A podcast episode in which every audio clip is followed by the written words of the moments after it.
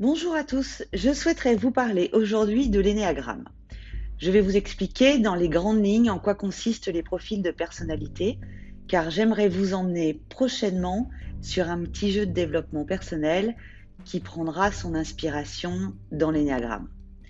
Je vous en dirai plus à la fin du podcast, mais tout d'abord, que signifie l'énéagramme?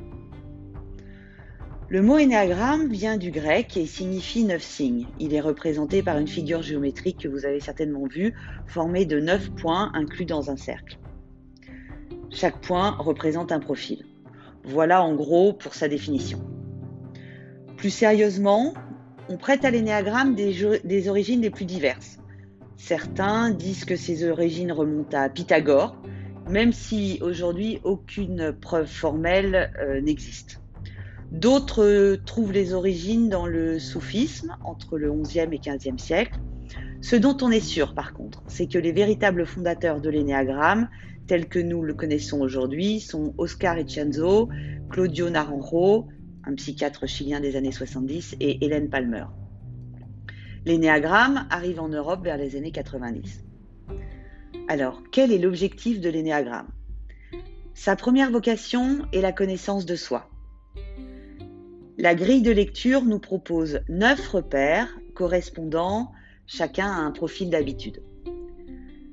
Alors, découvrir son profil, c'est-à-dire la facette dominante de sa personnalité, est la première étape. Cette facette va vous permettre de découvrir vos motivations inconscientes et les stratégies répétitives qui en découlent. Mais l'énéagramme nous apprend aussi à dépasser ces automatismes pour retrouver le vrai moi authentique. En fait, pendant l'enfance, nous vivons successivement plusieurs petites apocalypses qui vont créer notre personnalité. C'est une sorte de faux moi qui est un masque pour se protéger en créant une stratégie d'existence dans le seul but d'être aimé. Pour résumer, nous pourrions dire que nous avons donc de bonnes raisons d'être ce que nous sommes. L'énéagramme part du principe que nous avons neuf façons de jouer un rôle pour essayer de survivre. Plus les années passent, plus la stratégie mise en place devient inconsciente et laisse donc place à des automatismes. Autre information à prendre en compte dans l'énéagramme, c'est qu'en tant qu'être social, notre perception du monde passe à travers trois filtres nous avons trois centres émotionnels qui nous permettent de communiquer avec le monde extérieur. Un centre mental qui se situe dans la tête, un centre émotionnel qui est représenté par le cœur, et le centre instinctif qui, quant à lui, se trouve dans le corps, nous pourrions même dire dans les tripes. Nous avons tous ces trois centres qui s'appuient sur une émotion, mais tout en ayant une émotion de prédilection, la tristesse, la peur ou la colère, que nous comprimons la majeure partie du temps. Nous créons donc un déséquilibre. Les personnes qui viennent découvrir leur profil énéagramme dans une approche de coaching ont souvent un petit temps de rejet face à, leur profil, car nous travaillons sur leur côté sombre, ce que nous essayons de cacher aux yeux du monde, que nous essayons de glisser sous le tapis. Pour vous donner un exemple, sans dévoiler mon propre profil, j'ai été très en colère lors de ma formation Enneagramme sur la découverte de mon profil.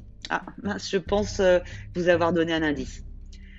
Je m'étais mise en tête de comprendre cet outil de l'intérieur pour mieux le déstructurer. Il semble que dans mon profil, j'ai quelques idées fixes. Ma préoccupation première était de comprendre comment, en tant que coach, nous pouvions accepter l'idée selon laquelle le caractère de chacun est figé dès sa plus tendre enfance. Mais où était donc notre place si nous ne pouvions aider les gens à se développer, voire à changer? Pendant la formation, entre mon profil peu valorisant et la vision que j'avais de l'énéagramme, ça partait mal. Enfin, surtout pour mon formateur. J'étais prête à livrer bataille. Pourtant, au fil du programme, j'ai compris comme une révélation plusieurs de mes réactions passées face à des situations non maîtrisées, où je m'étais surprise moi-même dans mes comportements et les réactions que j'avais pu avoir. Certaines dataient de plusieurs années, mais restaient en filigrane dans mes pensées sans que je puisse expliquer réellement mon attitude. Vous savez, quand on y repense et que l'on se dit que nous aurions dû répondre ceci ou cela, ne pas réagir comme ça, mais en fait que c'était plus fort que nous. La prise de conscience de ces mécanismes peut aussi tout autant être libérateur, nous faire monter les larmes aux yeux, car vous dénouez subitement des zones de confusion mentale restées en suspens. Mais le travail ne s'arrête pas là. J'ai aussi appris à faire de ma colère une force, au lieu de le vivre comme un véritable handicap. J'ai pu trouver un certain équilibre et une sérénité intérieure. Mais attention, rien n'est magique. Le travail vient de vous. Tendre vers son côté lumineux peut sembler un vrai défi, car ce n'est pas facile de remettre en cause des schémas qui vous paraissent évidents. Il faut se lancer dans cette quête lorsqu'on se sent prêt et, si possible, se faire accompagner. Alors, il est possible de faire son test Ennéagramme en ligne, hein, mais le risque est, premièrement, de passer à côté de votre vrai profil. Tous les tests ne se valent pas. Deuxièmement, d'aller faire votre marché dans les types de profils pour prendre celui qui vous arrange le mieux et donc vous mentir à vous-même. Personnellement, avec mon expérience de coach, aucun de mes coachés ne s'est retrouvé dans le bon profil juste avec les descriptions. Et troisièmement, quand le test est pertinent, de ne pas prendre que certaines informations, là encore peu dérangeantes pour votre quotidien. Sur le descriptif du podcast, vous trouverez quelques liens pour aller plus loin si le cœur vous en dit. À partir de l'énéagramme, je vous propose pour quelques mois un petit jeu de développement personnel à faire chez vous et pour vous. Le podcast sera mis en ligne tous les vendredis matins à 7h.